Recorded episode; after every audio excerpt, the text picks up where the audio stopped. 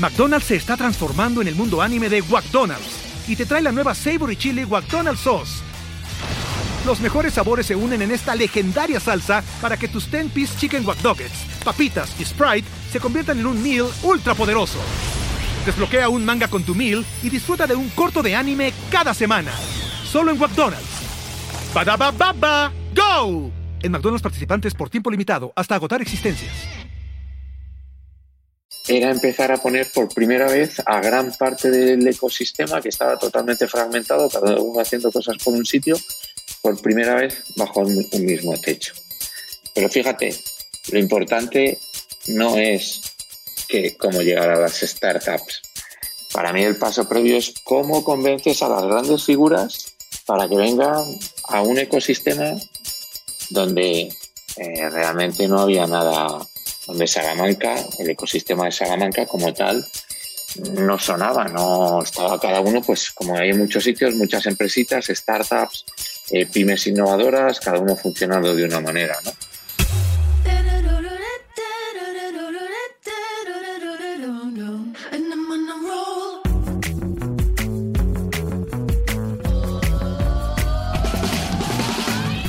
Hola, soy Fernando Trueba y esto es True Growth un espacio para descubrir las historias de los emprendedores, ejecutivos y deportistas más destacados de México, España y Latinoamérica. Con este podcast busco compartir la experiencia de gente inspiradora que ha conseguido salirse del molde y ha luchado incansablemente para conseguir sus sueños. En cada episodio descubrirás historias fascinantes de crecimiento personal y profesional que te ayudarán a conocer los diferentes retos que enfrentaron cada uno de ellos y cómo salieron adelante hasta lograr sus objetivos. Si al término de cada episodio aprendiste algo, logré inspirarte, motivarte o simplemente que te cuestiones si realmente estás haciendo lo que quieres hacer, entonces habré conseguido mi objetivo.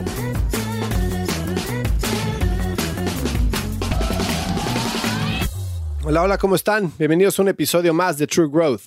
Hoy tengo un invitado muy especial. Su nombre es Emilio Corchado y es el fundador de Startup Olé uno de los eventos de emprendimiento más representativos de Europa y ahora de Latinoamérica. Emilio fundó Startup Olé con la intención de crear una comunidad de emprendimiento en su ciudad, Salamanca, en, en España. Y nunca se imaginó el impacto que su evento iba a tener en la comunidad de emprendimiento, no solamente en España, sino en Europa y en Latinoamérica. Cientos de miles de personas han asistido a los eventos de Startup Olé. Miles de startups han logrado levantar fondos gracias a a las diferentes relaciones que han hecho en ese evento y al acceso que han tenido inversionistas. En fin, Emilio es un ícono del emprendimiento en Europa y tuve el gusto de platicar con él. Estoy seguro que vas a aprender muchísimo en este episodio. Si no lo has hecho aún, ve a truegrowthcop.com diagonal podcast y suscríbete a nuestro newsletter para que recibas semana a semana emails con consejos para implementar estrategias de crecimiento acelerado en tu negocio. Yo soy Fernando Trueba y esto es True Growth. Recuerda que el crecimiento se da cuando logramos expandir nuestros propios límites. Hola Emilio, ¿cómo estás? Muchísimas gracias por tomarte el tiempo de platicar conmigo hoy. Yo sé que están súper, súper apurados con el evento eh, que viene, pero te agradezco enormemente de todo corazón que te tomes el tiempo para platicar tu historia. Fernando, un placer estar con, contigo, con tus seguidores y el honor es, de Startup. Pues muchas gracias. ¿Por qué no empezamos para que la gente que nos escucha te conozca? Cuéntanos un poquito de quién eres y de haciendo, si no te importa un poco de hincapié en cómo haces la transición al mundo de los startups. Sí, mira, soy Emilio Corchado, soy fundador de, de Startup Ole, un evento de emprendimiento tecnológico para startups que, que conecta y pone en el centro, en el corazón a las startups con el resto del ecosistema, inversores, corporaciones, medios de comunicación, aceleradoras, gobiernos, embajadas, eh, universidades, parques científicos, etc. Eh, un poquito el, paso antes, eh, soy catedrático de universidad en la Universidad de Salamanca, la de los ocho, de los ocho siglos, de inteligencia artificial. Comencé a acercarme al mundo de las startups tras em, ser experto de la Comisión Europea, viajar mucho a Bruselas, empezar a conocer parte del ecosistema eh, de emprendimiento europeo y poquito a poco empezar a, entender la dinámica que significaba eh, qué es una startup. ahora todo el mundo sabe que es una startup y que puede dar muchos ejemplos, pero hace 10 años, eh, bueno, no era tan sencillo, ¿no? Entonces, bueno, pues eh, desde la atalaya de, un poco de, los contactos y, del conocimiento de Bruselas, es decir, la sede de la Comisión Europea, eh, empiezo a conocer a representantes de corporaciones, aceleradoras, etcétera, e interesarme por ello, interesarme desde el punto de vista que también como profesor universitario en una universidad de, una ciudad relativamente mediana, pequeña, eh, no es tan sencillo que la universidad y la comunidad universitaria forme parte o esté en contacto directo con, con los actores relevantes del ecosistema de emprendimiento. Entonces, a partir de ahí, comencé un poquito a, trabajar en esta línea, en intentar lanzar eh, algunos proyectos con, con, otros actores relevantes del ecosistema europeo.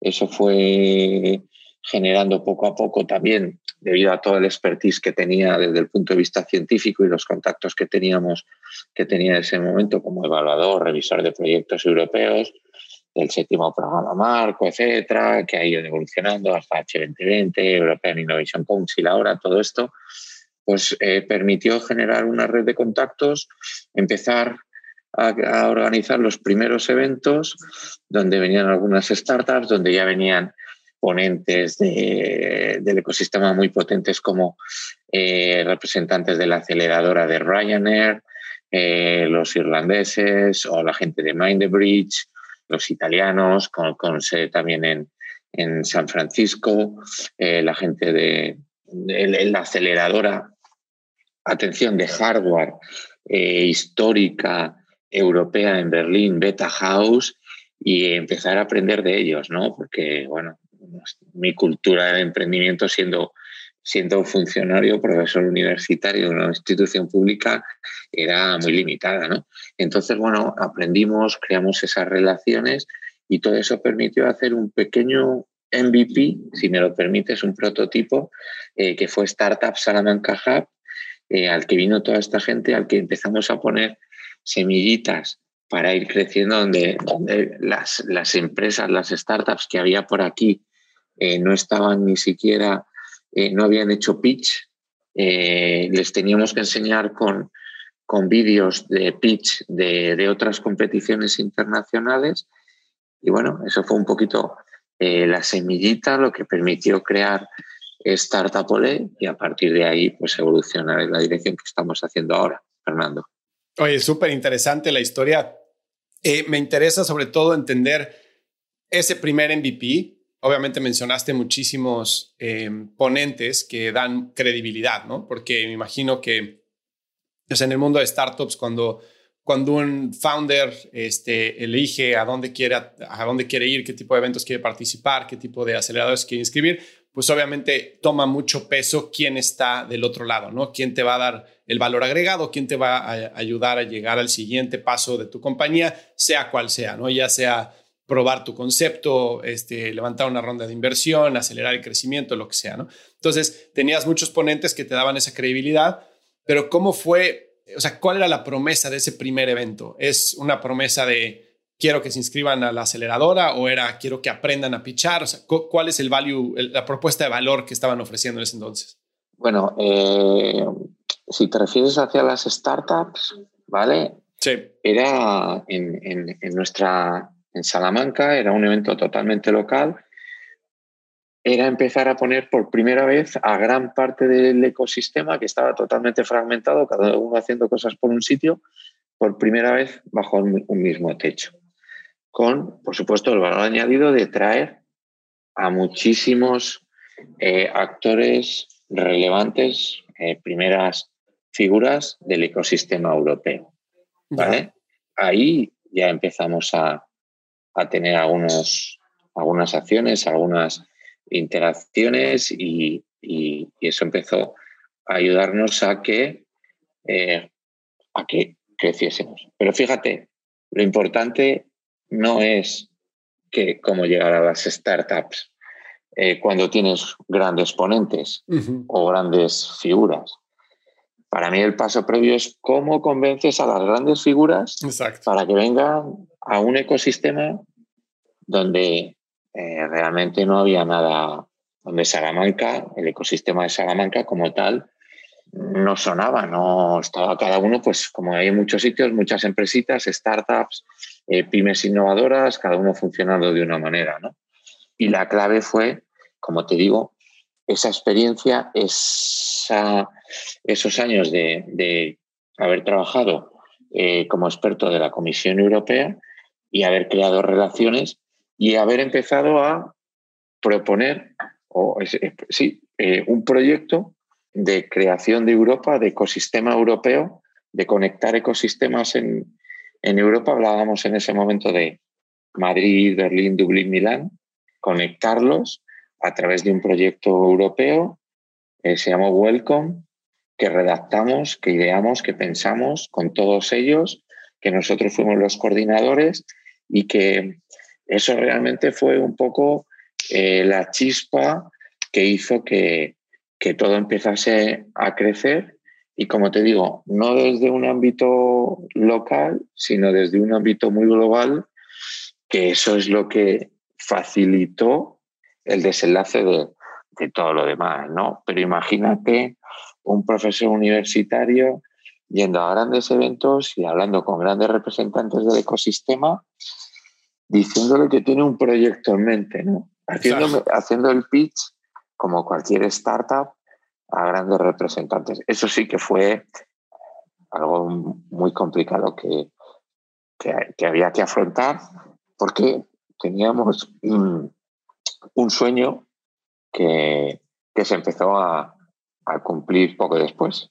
¿Y cuál era el, o sea, qué era lo que le interesaba a esos ponentes? ¿Es un tema de renombre? ¿Es un tema de exposición en medios? ¿Es un tema de eh, ¿Cuál es el, qué es lo que se llevaban a, cambio ellos por participar? Bueno, eh, como te digo, digamos, el que ellos vinieran eh, se basaba en empezar a crear un ecosistema europeo conectando estos ecosistemas y que sus, sus instituciones, sus aceleradoras, corporaciones mm, fueran los líderes de todo esto, ¿no? bueno, estar eh, cerca de la Comisión Europea eh, genera muchísima visibilidad. Asistir a eventos donde tienes al lado al vicepresidente en aquel momento, Andrew Ansip, eh, donde hablas con Oettinger, donde puedes conocer al CEO de BlaBlaCar. Bueno, todo esto era una recompensa increíble que, que fue una, una, realidad, ¿no? Que te visite al stand de tu proyecto, eh, pues como te digo, un vicepresidente europeo, un, organizas eventos y vienen muchísimos, eh, muchísimos unicornios europeos, eh, etcétera, etcétera. Yo creo que, que, es algo increíble y eso fue lo que, lo que hicimos y lo que, lo que atraía a todos estos actores relevantes eh, principalmente, ¿no? Es decir, poder trabajar muy cerca de la Comisión Europea y, estar al, más, al máximo nivel a nivel europeo en el mundo de la innovación y el emprendimiento. Ok, ¿y, cuál era tu, tu, principal miedo en ese entonces, si tenías alguno del primer evento? Eh, a veces eh, el, el, desconocimiento a lo que te enfrentas hace que no tengas miedo, ¿no? Le digo un poco en broma. En broma. Sí, sí, sí. Eh, pero fíjate, al principio eh, el evento creció, esto puede sonar, sonar divertido, pero eh, venía muchísima más gente de fuera de, de, nuestra zona que de nuestra zona, ¿no? Es decir, la ola de la innovación no llega a todos los sitios igual, ¿no? No es lo mismo las grandes capitales que, que, que otras zonas. Entonces, bueno, estábamos hablando a veces y nos dábamos cuenta que nuestro mensaje no llegaba porque estábamos comunicando, por ejemplo, muchísimas cosas en inglés. Mm. Y porque es el lenguaje un poquito más startupero, ¿no? Eh, a veces. Y claro, la gente que estaba a nuestro alrededor, pues mucha gente no sabía de qué hablaban, ¿no?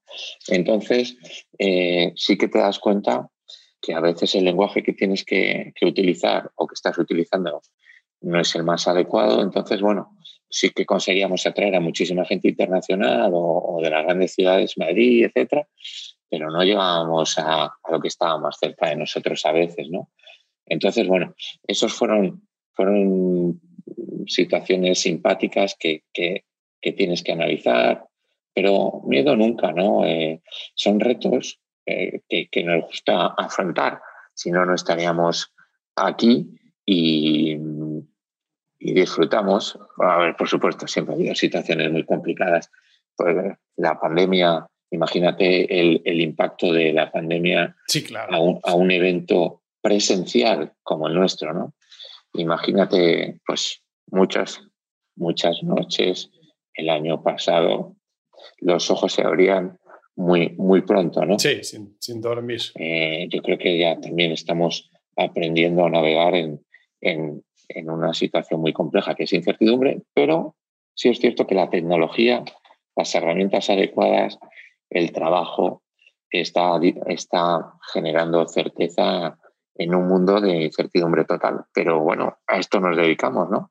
Completamente. Y la gente ya cada vez está sintiendo más cómoda con este tipo de interacción, ¿no? Que es virtual, que antes, como que decías, o sea, no estaba la gente acostumbrada a consumir eh, contenido tan de largo formato y tanto tiempo a través de la tecnología, ¿no? Y ahorita, pues, te guste o no, pues es, es la forma de hacerlo, ¿no?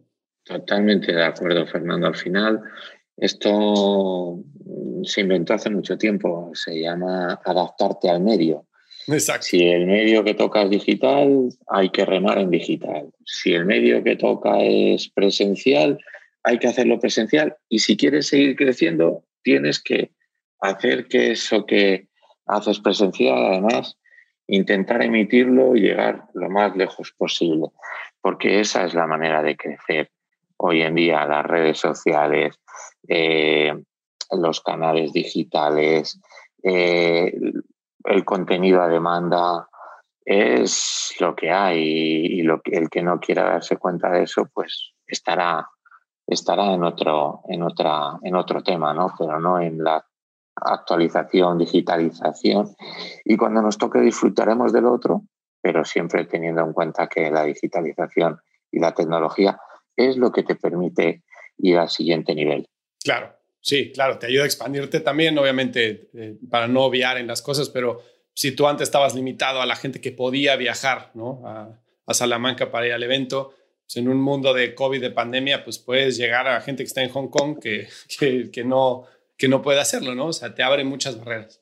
Oye, y una, y una pregunta, este, hablas del ecosistema de, startups, ¿no? Que era como la motivación. ¿Cuál era el, cuál es el ecosistema ideal para que el mundo del emprendimiento se desarrolle? Bueno, eh, desde, mi, desde mi punto de vista, eh, importantísimo. Eh, hay, hay, hay, hay, muchos factores importantes, ¿no? Primero, tiene que haber un cierto grado de cultura de emprendedora. Por supuesto, tiene que, tiene que haber un número determinado de actividades, de eventos que permitan que el ecosistema se reúna, ¿no? Meetups, encuentros, cositas que eh, van haciendo que eso esté ahí, que esté vibrante, ¿no? Por supuesto, tiene que haber eh, talento, ¿no? El talento es algo muy complicado pero tiene que haber un talento natural. Por ejemplo, en Salamanca, fíjate, con treinta y tantos mil estudiantes universitarios que hay aquí, hay mucho talento. Claro. ¿De acuerdo? Eh, por eso también sabíamos que esto antes o después estamos en el camino, estamos en el desierto, pero todo eso tiene que estar dando antes o después eh, muchos frutos. El talento no es solo el talento que nace, el talento más fuerte, más potente, es el que se va, recoge muchísima experiencia y vuelve y ayuda eh, al, nuevo talento y le, forma al nuevo talento. Ese es el talento de verdad, el, talento eh, que, a lo largo de los, del tiempo se ha formado, eh, ha tenido mucha experiencia, ha vivido muchas situaciones y viene y coge gran talento joven y los empuja, ¿no? Por tanto, esa es mi visión del talento. Por supuesto, eso tiene que estar al lado de los que tienen la, pasta, ¿de acuerdo? Es decir, los inversores, los clientes, las corporaciones, donde, ¿qué sería ideal? Que tú tengas un tejido industrial, un ecosistema inversor y ese ecosistema de startups que están creciendo esté muy conectado con la industria, con el tejido de las corporaciones locales y estén especializados en todo eso. Es decir, por supuesto, grandes ecosistemas pueden tener todo tipo de especialización en muchísimos ámbitos, ¿no? Pero que creo que es lo más interesante, que las startups que vayan creciendo de alguna manera puedan estar ayudadas o amparadas por un tejido empresarial, industrial, como lo queramos llamar, y esos inversores que estén ahí apoyando. Luego, por supuesto, tiene que haber esos casos de éxito, ¿no? Exacto. Que, que ayuden a, fijaros, esto, si lo ha hecho, ha sido capaz de hacerlo uno que camina por la misma calle, por la misma acera que nosotros, eh, alguien más lo puede, lo, puede, lo puede hacer, ¿no? Claro. Entonces, ese caso de éxito donde los jóvenes pueden mirarse y saber que lo puedes hacer, si tienes talento, esfuerzo, etcétera, además, es muy importante. Luego, claro, si ya subimos a que además esa, esos casos de éxito empiezan a invertir, que se pasan al siguiente nivel, empiezan a convertirse también en inversores y empiezan a apostar por el talento joven, y empezamos a hacer que, que el ciclo empiece a funcionar. Luego, por supuesto, que las instituciones públicas apoyen un poquito, es decir, quieran atraer startups o que a los jóvenes que están creando ahí den espacios inicialmente pues gratuitos o, o, en unas condiciones muy adecuadas, que también agiten el árbol y atraigan a otras startups internacionales, nacionales, que quieran ir y estar ahí, ¿no? Bueno, yo creo que hemos contado ya una serie de ingredientes. Ahora, bueno, ya si queremos eh, un poquito más, pues que el talento extranjero sea fácil atraerlo y hablamos de los visados internacionales, esas condiciones, que en el, lugar donde estés haya eh, internacionalización, es decir, que haya personas en las grandes ciudades es fácil, pero las ciudades un poquito más pequeñas, que haya gente que hable muchísimos idiomas para poder internacionalizar tu negocio, ¿no? Por ejemplo, en Salamanca eh, hay estudiantes de todo el mundo debido a la universidad, ¿no? Esos 800 años hacen que aquí camines por la calle y haya chinos, japoneses, bueno, ahora no tanto, ¿no? Porque estamos con COVID, pero en general el grado de internacionalización es importantísimo, ¿no? Y luego también tener una visión desde el minuto uno de globalización, de que hay que mirar al mercado de una manera global y saber un poquito también escalar. También, ¿por qué no? Si es en un gran ecosistema, no digo nada, pero si es en un ecosistema más pequeño, pues como Salamanca, por ejemplo, muy bien, hay que tener los brazos comerciales eh, en, las grandes capitales, Madrid, Londres, Silicon Valley, etcétera. Pero ¿por qué no hacer que la mano de obra principal siga estando en, eh, esos ecosistemas más pequeños? Eh, porque al final toda esta dinámica que estamos contando, desde mi punto de vista, es o cómo, por qué quisimos crear todo esto, empezamos a trabajar, era para que el ecosistema universitario o la comunidad universitaria, los jóvenes, los estudiantes, se acercasen mucho más al mundo del emprendimiento, aceleraran ese proceso y eso permita crear en Salamanca mm, más startups, más empresas innovadoras, con el objetivo de crear un mayor número de, puestos de, de trabajo, es decir, riqueza en el sentido de empleos y de que los jóvenes estudiantes eh, o no estudiantes, etcétera, que están en Salamanca, tengan un mayor, eh, por lo menos oportunidades, eh, debido a que, bueno, ahora no tenemos o no tienen muchísimas oportunidades y es un hecho que la mayor parte de ellos estudian en la Universidad de Salamanca y se van a una gran ciudad como, como Madrid, etc. Y eso es lo que estamos intentando cambiar o, intentamos generar.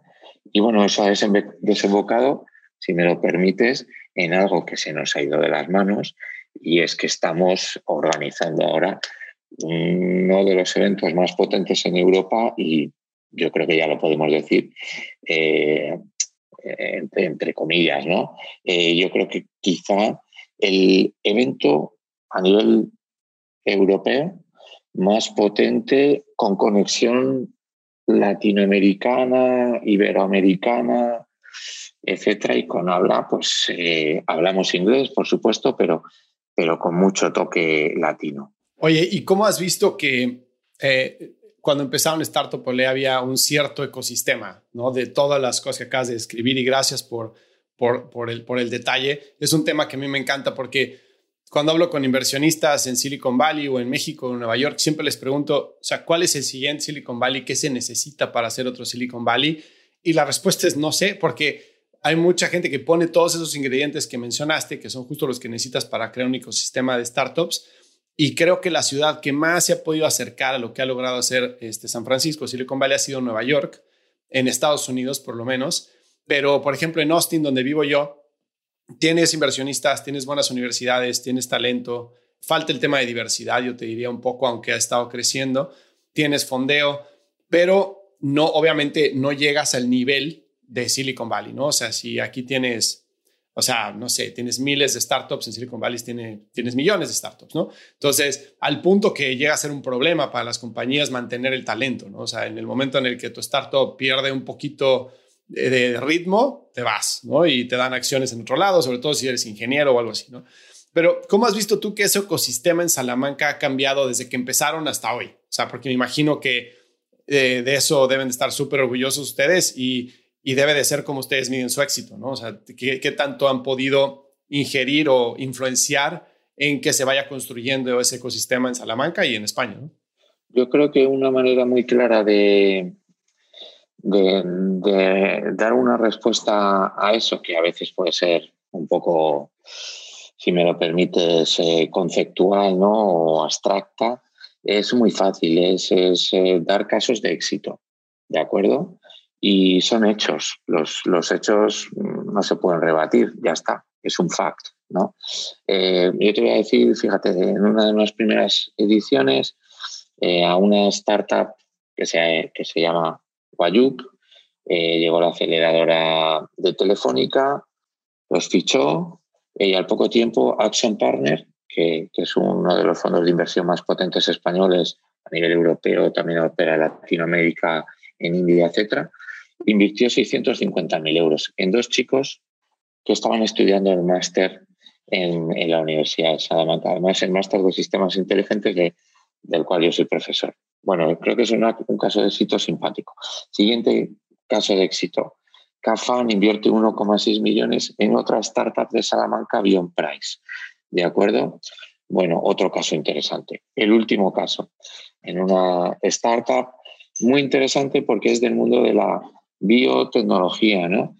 Donde, bueno, una institución financiera, Caixa Capital Risk, junto con el CEDETI, que es una institución pública española, con inversión, adquieren el 40% de, de Milfood, que ahora se llama Tebrio.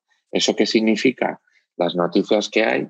Eh, bueno, la startup no nos lo dijo, nos llamó eh, la institución financiera, un banco, vamos, los de Caixa oye, Emilio, qué bien nos ha ido tal, eh, hemos cerrado una operación y digo, ¿y cómo se llama esto? ¿Qué habéis hecho? Y dice, no te lo puedo decir, pero las noticias dicen que gracias a la compra del 40, la adquisición del 40%, Milfood, que ahora se llama Tebrio, va a invertir 50 millones de euros en recursos humanos y infraestructura logística.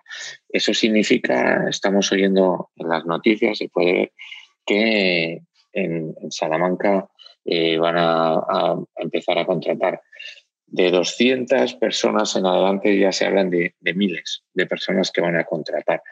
Bueno, yo creo que estos son eh, los casos de éxito que definen la realidad de, este evento. Tenemos, por supuesto, ya casos de éxito de, de inversores irlandeses invirtiendo en startups británicas, de inversores mexicanos invirtiendo en startups mexicanas, inversores británicos en startups de drones españolas.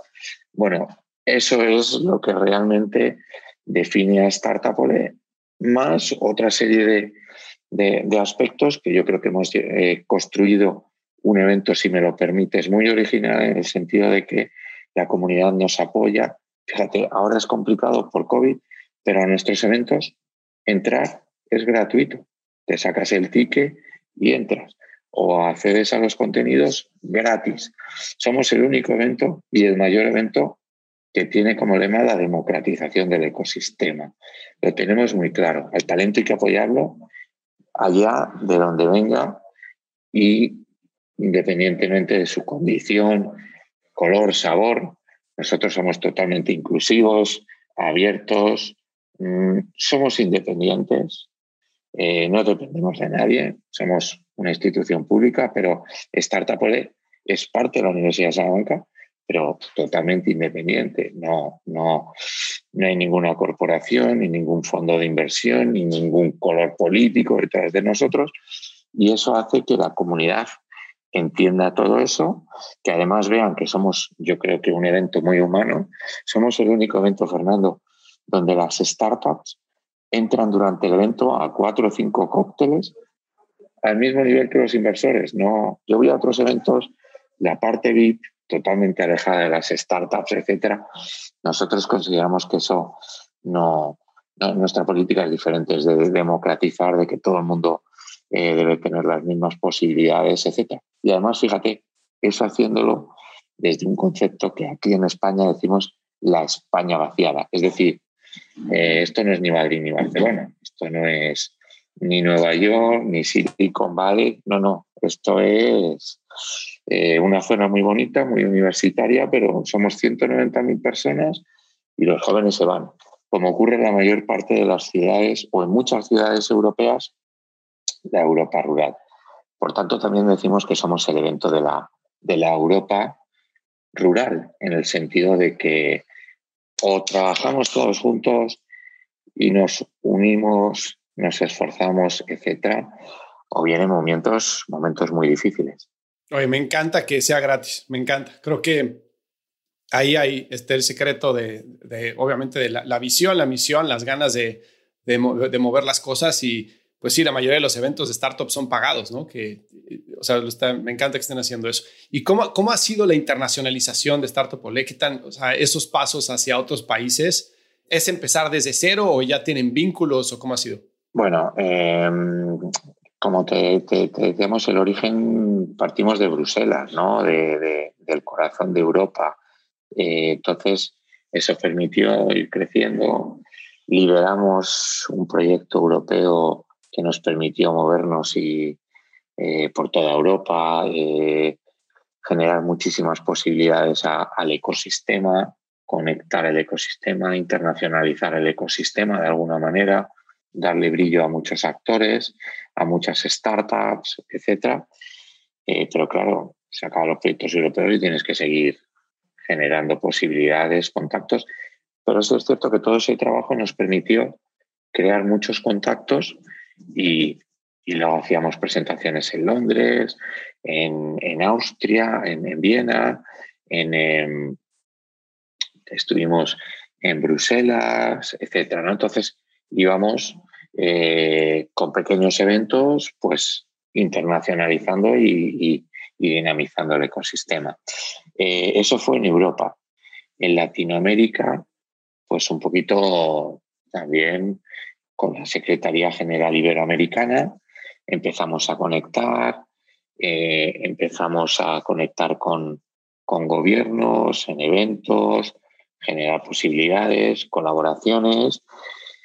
Y Latinoamérica es una tierra increíble, llena de oportunidades, pero empezar, digamos, un poquito de cero es algo, si me permites decirlo, una expresión en broma que siempre digo, es trambólico, trambólico, ¿vale? Porque sabemos que la palabra no no existe. Eh, ahora, ¿qué significa un sí, no? Entonces, bueno, eh, empezamos a descubrir que, muchas de las actividades y las acciones que queríamos hacer eh, para conseguir que que se hicieran, teníamos que insistir, insistir, insistir, insistir, porque cuando hacíamos algunas de esas acciones nos decían, bueno, claro, es que os dijimos que sí, pero pensábamos que no lo ibais a hacer. Eh, y claro, insististeis tantas veces que al final lo hemos hecho. Bueno, este tipo de cosas que, son increíbles y que, y que lleva mucho esfuerzo, mucha dedicación y luego hay que generar mucho retorno. ¿no? Hemos hecho en, Latinoamérica, hemos estado tres, tres rock shows, tres giras diferentes eh, y yo creo que bueno, ahora lo que estáis viendo en Startup de septiembre es el resultado también de, todo esto, ¿no? de eh, esas 300 reuniones de rondas de negocio privadas one-to-one entre inversores y corporaciones, más de 30 fondos de inversión de la zona eh, operando con nosotros, cinco gobiernos, cinco asociaciones de fondos de inversión, las oficiales al máximo nivel, las asociaciones nacionales de startups. Yo creo que todo eso eh, define ya a Startup como el evento europeo y por ende español, eh, líder operando para startups en el, en el ecosistema eh, latinoamericano. Y hablando el idioma común, ¿correcto? Es correcto. ¿Y qué diferencias ves del ecosistema europeo, español con Latinoamérica en términos de adopción, emprendimiento, este, las diferentes industrias que crecen en un lado y en el otro, va alineado o no va alineado? ¿Qué, qué, diferencias son las que puedes eh, percibir? Yo creo que esto es una evolución, ¿no? Entonces, creo, esto es bastante claro, ¿no? El ecosistema europeo también depende de qué país, etcétera. No es lo mismo el este de Europa que el oeste, etcétera, ¿no? Que no es lo mismo Berlín, Alemania, Londres, eh, Madrid, etcétera. Em, bueno, entonces estamos hablando de que el, está claro, ¿no? Aquí hay ecosistemas internacionales súper potentes, tú los has nombrado, Silicon Valley, Israel, etcétera. Eso es élite ya está, punto final. Y ahí están todos los ingredientes. en Silicon Valley están todos los ingredientes junto con la universidad, correcto, una universidad élite que por algo está Silicon Valley donde está, ¿de acuerdo? Eso es importante. Eh, Israel, lo mismo. Eh, los israelíes han sabido utilizar una crisis brutal que tuvieron, recibieron todo el talento y han sabido aprovecharlo y ahora allí hay todo tipo de corporaciones tiene un pie puesto viendo lo que hay. Vale, a partir de ahí, bueno, pues el ecosistema europeo es muy maduro, es maduro, quizá no, no, por supuesto, por supuesto no es Silicon Valley, no es Israel, nada que ver, pero sí que hay Madrid, eh, perdón, Berlín, Londres, etcétera, va avanzando muchísimo y están súper maduros, ¿no? Entonces, quizá y luego, bueno, luego ya va una catarata o muchos más ecosistemas que van poco a poco evolucionando. Eh, Madrid, Barcelona, Ámsterdam, bla, bla, todo esto, perfecto. Ahora, ecosistema latinoamericano. Bueno, hay una eclosión y va poquito a poco creciendo, ¿no? Eh, sí, por ejemplo, que veo algo súper interesante es que hay, también hay muchos inversores están eh, en la zona, en la región, en lo que llaman la región, ¿no? Es decir, eh, se puede invertir más fácil. Aquí en Europa cada estado tiene sus reglas, sus historias, no es tan fácil. El, mercado único europeo está lejos, ¿no? Cada uno, cada país tiene sus leyes, sus restricciones, es más complicado. Pero sí es cierto que el ecosistema latinoamericano no está tan maduro. Por ejemplo, las corporaciones van de manera progresiva entrando a toda la dinámica de la innovación, a todos los hubs de, innovación. Los inversores eh, están hablando cada vez más de coinversión para que sus startups empiezan a hacer soft landing de unos países a otros. Si es cierto que llegas a algunos ecosistemas el brasileño robusto, con importantísimos inversores, etcétera, pero es su mercado. Brasil es Brasil, doscientos y pico millones de habitantes, etcétera, es digamos, otro continente amurallado, eh, complicado de, de, penetrar, ¿no? México, interesantísimo el caso de México. Si alguien quiere triunfar en Latinoamérica, tiene que entrar en México porque es la entrada directa a, Estados Unidos. Allí ya tienes, fondos que están operando a los dos lados de, la línea, ¿no? Por tanto, muchísimas posibilidades, pero mm, tiene mucho recorrido para, para seguir madurando, digamos, ¿no? Eh, no está tan maduro como el ecosistema europeo, pero sí es cierto que en Brasil hay un número interesante de unicornios, en México ya empieza a haber, en Argentina hay varios, bueno, por tanto ya eh, eso de que las startups latinoamericanas mm, no están maduras, hay algunas que hay ya bastantes unicornios, ¿no? Por tanto, y luego, bueno, si miramos algo que yo creo que continuamente eh, estamos obviando, es que eh, Latinoamérica, junto con España y Portugal, somos 700 millones de clientes, ¿vale? Nos tenemos que dar cuenta que un mercado de 700 millones de habitantes, eh, potenciales clientes, aunque bueno, portugués, portugués ahí de Brasil, etcétera y tal, pero bueno, es más fácil entrar ahí que en China, digamos, no esto es así. Yo creo que no, nos no estamos poniendo el foco totalmente en todo eso. También es cierto que, bueno, a veces la situación política, económica, la estabilidad o inestabilidad sociopolítica en Latinoamérica a veces es complicada, ¿no? Pero bueno, yo creo que y desde Startup estamos trabajando para que el espacio iberoamericano, desde el mundo del emprendimiento tecnológico, esté mucho más unido, más conectado, y eso para nosotros es algo muy, muy interesante. Fíjate, qué interesante. Este, yo trabajo mucho con startups en México y en, este, en Estados Unidos a nivel consultoría y advisory de, estrategias de crecimiento acelerado, ¿no? Y he visto que los últimos 10 años, desde que yo salí de la, universidad de la maestría, en México ha habido una adopción de, del lado de venture capital para invertir en México bestial, ¿no? O exponencial. Cuando en 2012, que fue cuando yo me gradué, si querías trabajar en un fondo de inversión, tenías que irte a Silicon Valley, o sea, ni siquiera a Nueva York en ese entonces, ¿no? Si querías poner un startup, tenías que poner tu startup no más lejos de 50 millas alrededor del corazón de Silicon Valley, porque el inversionista simplemente había tanto, tanto, tanto, tanto en qué invertir en Silicon Valley que no tenía que hacer el esfuerzo de viajar, ¿no? Entonces, si hago una, así, si me acelero 12 años después o 10 años después, ves que ya hay muchísima más inversión que está, como bien dijiste, yendo de Estados Unidos hacia México, donde tienes empresas que están levantando rondas de una serie A de 65 millones, 100 millones, 150 millones, que eso no se veía antes. O sea, en México hace cinco años una serie A era un millón de dólares, ¿no? Y una serie SID eran 50 mil dólares. Y el inversionista te pedía el 30% de la compañía, ¿no?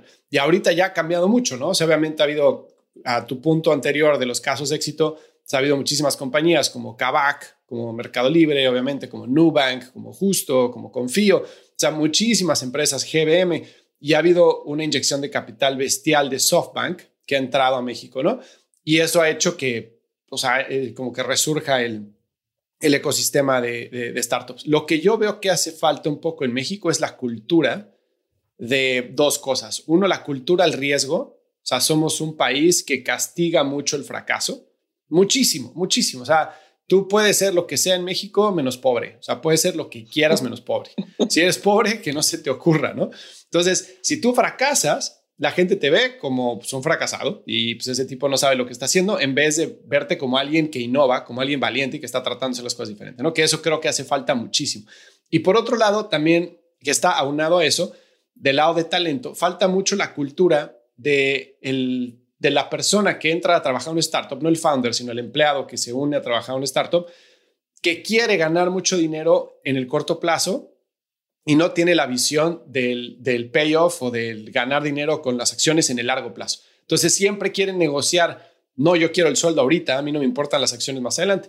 ¿Por qué? Pues porque ha habido pocos casos de éxito de, de empresas que salen a la bolsa o un mercado de adquisiciones, de M&A que es, que es movido, pero no como en Estados Unidos y no se hablan de de adquisiciones de billones de dólares, donde dices, bueno, pues sí, me la tiro cinco años para, para ganar ese dinero, ¿no? Entonces creo que estamos ahorita en ese gap entre el tomar el riesgo, tanto como fundador como empleado, para poder fomentar mucho más el talento y que las empresas realmente lleguen al siguiente nivel. Entonces yo no sé qué tanto esas inversiones de, de cientos de millones de dólares vayan a pagar en el futuro. Espero que sí, obviamente, y obviamente los inversionistas son mucho más inteligentes que yo y sabrán lo que están haciendo, pero este, creo que ahí, esas son las diferencias que yo veo, digamos, entre un país maduro como Estados Unidos y un país que está en evolución como México. No sé si coincidas.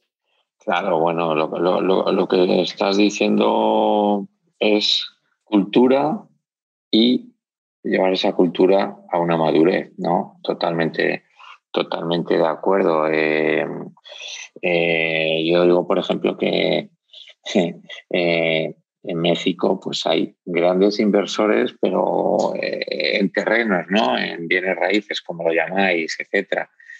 Pero convertir eso en que esa gente invierta en talento, en startups, es un camino muy largo que solo se puede hacer eh, con un trabajo y una, una visión, también con inversores eh, un poco más abiertos que, generen confianza en otros inversores que quieran coinvertir con ellos, los syndicates, ¿no? los sindicatos, eh, porque claro, el que invierte en terrenos o en edificaciones o etcétera, etcétera, y no sabe cómo invertir en startups, pues aquí decimos invertir en el ladrillo no es lo mismo que invertir en una startup, ¿no? Eh, eh, lo del ladrillo, pues es más fácil, lo sabe todo el mundo, o montar un restaurante o no sé qué.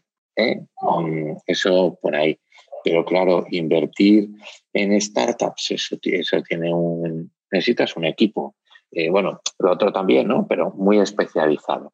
Entonces, bueno, eso es de nuevo esa cultura, esa, esa evolución y por supuesto luego ya si hablamos de acciones, no sé qué, no sé cuánto, eso es algo que oía yo aquí hace, hace tiempo en Bruselas, etcétera, que eh, eh, las personas que forman parte de la startup empiecen a recibir acciones y demás, y empiecen a sentirse parte de los empleados. Era, era algo que se oía aquí muchísimo, ¿no? Ahora ya no lo he vuelto a oír tanto.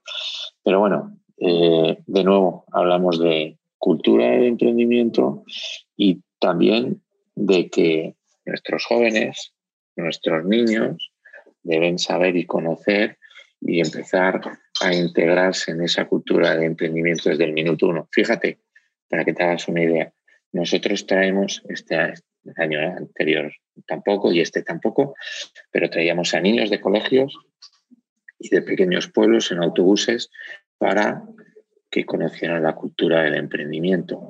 Eh, porque, claro, pedirle a estos chicos que sean emprendedores, si no saben cómo, qué lenguaje hay que utilizar, eh, cuando, pues, primero, ¿no? Eh, capacidad de, oye, mira, si tú diseñas tu MVP, tu prototipo, y se lo cuentas a, a un business angel, a un inversor, pues quizá te vaya a poner eh, la primera, si eso tú no lo has visto y no vives en un mundo donde haya eventos o posibilidades donde eso ocurra, ¿cómo lo vas a hacer? Es decir, sí, lo ves en las películas, pero es que la gente prefiere ver, prefiere ver el fútbol, eh, los youtubers, eh, los TikTok y todo esto porque es lo que ve, es la moda, entonces quieren ser eso. Entonces, una de nuestras, una de nuestras también visiones o acciones es traer a gente eh, que, que, sea sirva de modelo, ¿no? Casos de éxito para nuestros jóvenes y que, mira, fíjate, eh, muy bien, Cristiano Ronaldo, no sé si te gusta el fútbol, Messi, etcétera, genial, pero nosotros queremos que los modelos a seguir de los jóvenes sean otros, sean grandes empresarios que han conseguido que sus empresas contraten a un montón de gente de una manera justa, sostenible, todo lo que tú quieras. Ya está, esos son nuestros modelos. Y eso es todo cultural, cultural, cultural. Claro, que completamente de acuerdo. Y el impacto que puedes tener, ¿no? Este, en, la gente directo, en las familias. Oye, y cuéntame un poquito de la aceleradora.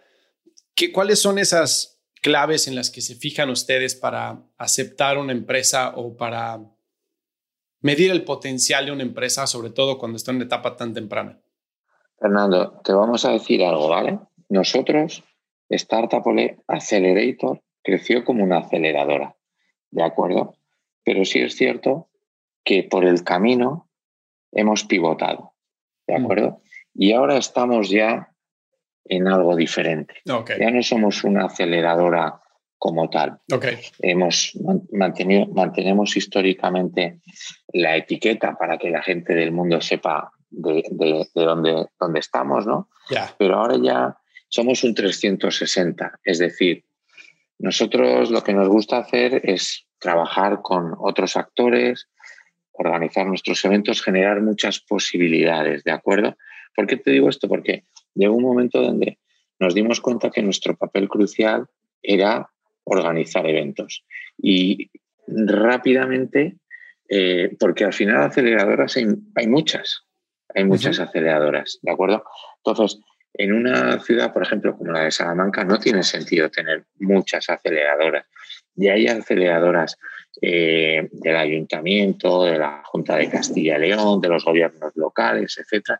Entonces nosotros nos dimos cuenta que eh, estar compitiendo eh, por servicios con, con, otras instituciones que, que, lo hacen bien, pues tampoco tiene mucho sentido. Yo creo que también es algo muy importante el concepto de pivotar, ¿no? Y al principio, pues bueno, eh, eh, nacimos como una aceleradora, teníamos nuestros programas de aceleración, hacíamos programas de aceleración también para el gobierno regional, etcétera. Pero llegó un momento donde, donde lo que nos gustaba de verdad era crear esos eventos generar muchísimas posibilidades de golpe y luego ya hacer otras acciones, generar deal flow para corporaciones, trabajar con los gobiernos latinoamericanos y generar muchas posibilidades de inversión para esas startups, más que estar en programas concretos de, aceleración. Y esa ha sido también un poco la evolución que, seguimos y que nos gusta, pero ahora ya, fíjate, eh, estamos haciendo Dentro de una semana estaremos en un evento de innovación rural que producimos nosotros y además somos ponentes. Eh, estaremos con la vicepresidenta europea Dubranka Suica eh, hablando sobre temas de long-term vision for, uh, for rural areas y comunidades comunidades rurales también a nivel europeo, etcétera, etcétera. Eh, nos pide ayuda grandes corporaciones, ejemplo Iberdrola, una gran corporación internacional que también opera en Estados Unidos, en, el Reino Unido, etcétera, para que le ayudemos a generar deal flow y, que sus retos eh, participe un gran número de startups internacionales. Entonces, bueno, al final estamos eh, generando muchos servicios y convirtiéndonos en un 360 grados, que es un poco más lo que a nosotros nos, nos gusta. Buenísimo. Buenísimo, gracias por la aclaración. Oye, Emilio, eh, quiero ser consciente de tu tiempo porque sé que estás trabajando en el evento. Nada más déjame hacerte una última pregunta. Si, si tú te estuvieras entrevistando a ti mismo, ¿qué te preguntarías que yo no te he preguntado? Bueno, la verdad que tu, tu, tu entrevista ha sido muy completa, ¿no? Quizá eh, porque después de ocho años, un viernes por la tarde a las siete a las 7 menos 20 en, en, España, eh, sigo aquí, ¿no? Eh, con, ¿Y por qué? Eh, con, con el equipo que vas a ver. Chicos, saludamos a Fernando. Ahí. Hola. Qué buena. Y la respuesta es muy fácil, ¿no? Porque me lo paso muy bien, porque estamos ayudando a mucha gente a crecer a generar posibilidades, porque uno de los objetivos iniciales fue que la Universidad de Salamanca estuviera aún mucho, aún, a la comunidad universitaria en general estuviera a un mayor nivel o gozase de un impacto mediático, etcétera, a nivel internacional mucho más potente. Y luego, bueno, porque fíjate, no hemos hablado de los voluntarios, ¿no? Eh, este año es muy complicado, el año anterior también, pero hemos tenido el hace dos, el culmen un poquito, teníamos, tuvimos 200 y pico voluntarios, estudiantes universitarios que nos apoyan, ¿no? Yo creo que todo esto eh, hace que, vuelvo a decir, operando desde Salamanca, que esto no es Silicon Valley, ¿vale? Eh, todo esto siga creciendo como la espuma, que cada día se siga uniendo mucho más y que la gente nos mire como, como amigos, como amigos y colaboradores. Yo creo que todo eso hace que, que sigamos aquí y bueno, eh, un equipo de gente excepcional que, que nos apoya, ¿no? Así que yo creo que eso puede ser una, una, última, una última pregunta, ¿no? El por qué seguimos aquí. Y al final la respuesta es porque, porque nos divertimos y porque tenemos pasión por, por lo que hacemos. No, bueno, y eso se ve, eso se ve, claro, cuando hay pasión, cuando hay misión y visión de las cosas, este, lo único que se necesita es la gasolina para seguir adelante, ¿no? Ahí está. Oye, Emilio, pues te agradezco enormemente el tiempo y muchísimas gracias por todo lo que haces por la comunidad de, de, emprendimiento a nivel europeo, latinoamericano. Este cuenta con mi apoyo en lo que pueda ayudar. Y, y nuevamente, muchísimas gracias por el tiempo. Te lo agradezco. Muchísima suerte con el evento. Fernando, déjame decirte otra cosa, ¿vale? Dime. Gracias a ti y gracias a tus eh, seguidores por, por estar eh, con nosotros y porque te interese lo que hacemos.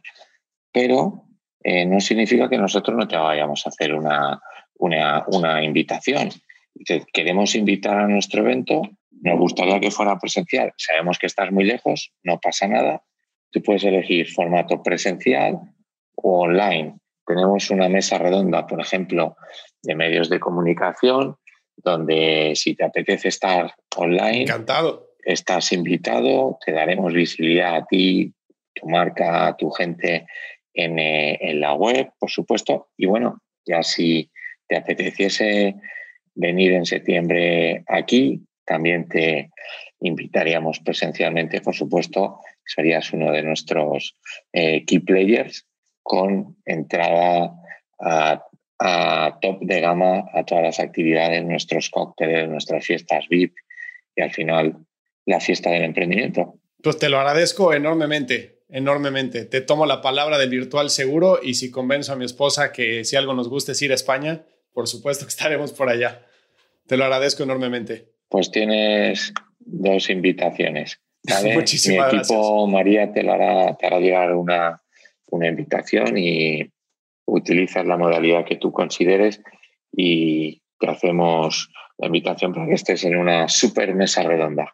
Muchísimas gracias, Emilio, te lo agradezco. Y nuevamente, muchísimas gracias por tu tiempo. Te mando un abrazo. Un placer. Si encontraste valor en este episodio, cuéntale a alguien. Y si no, también cuéntale a alguien. La mejor forma de ayudarnos es compartiendo tu opinión. Síguenos en Instagram, arroba truegrowthco, o envíanos un correo a hola arroba truegrowthco.com.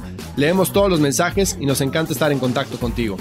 Califícanos con 5 estrellas en iTunes o donde sea que nos estés escuchando para que podamos seguir creciendo y tengamos más invitados para ti. Menciónanos en Instagram y comenta lo que más te gustó de este episodio. Puedes encontrar las notas y referencias mencionadas en este episodio en truegrowthco.com diagonal podcast. Muchas gracias por escucharnos. Yo soy Fernando Trueba y te espero en el siguiente episodio de True Growth Podcast. Mientras tanto, sigue creciendo.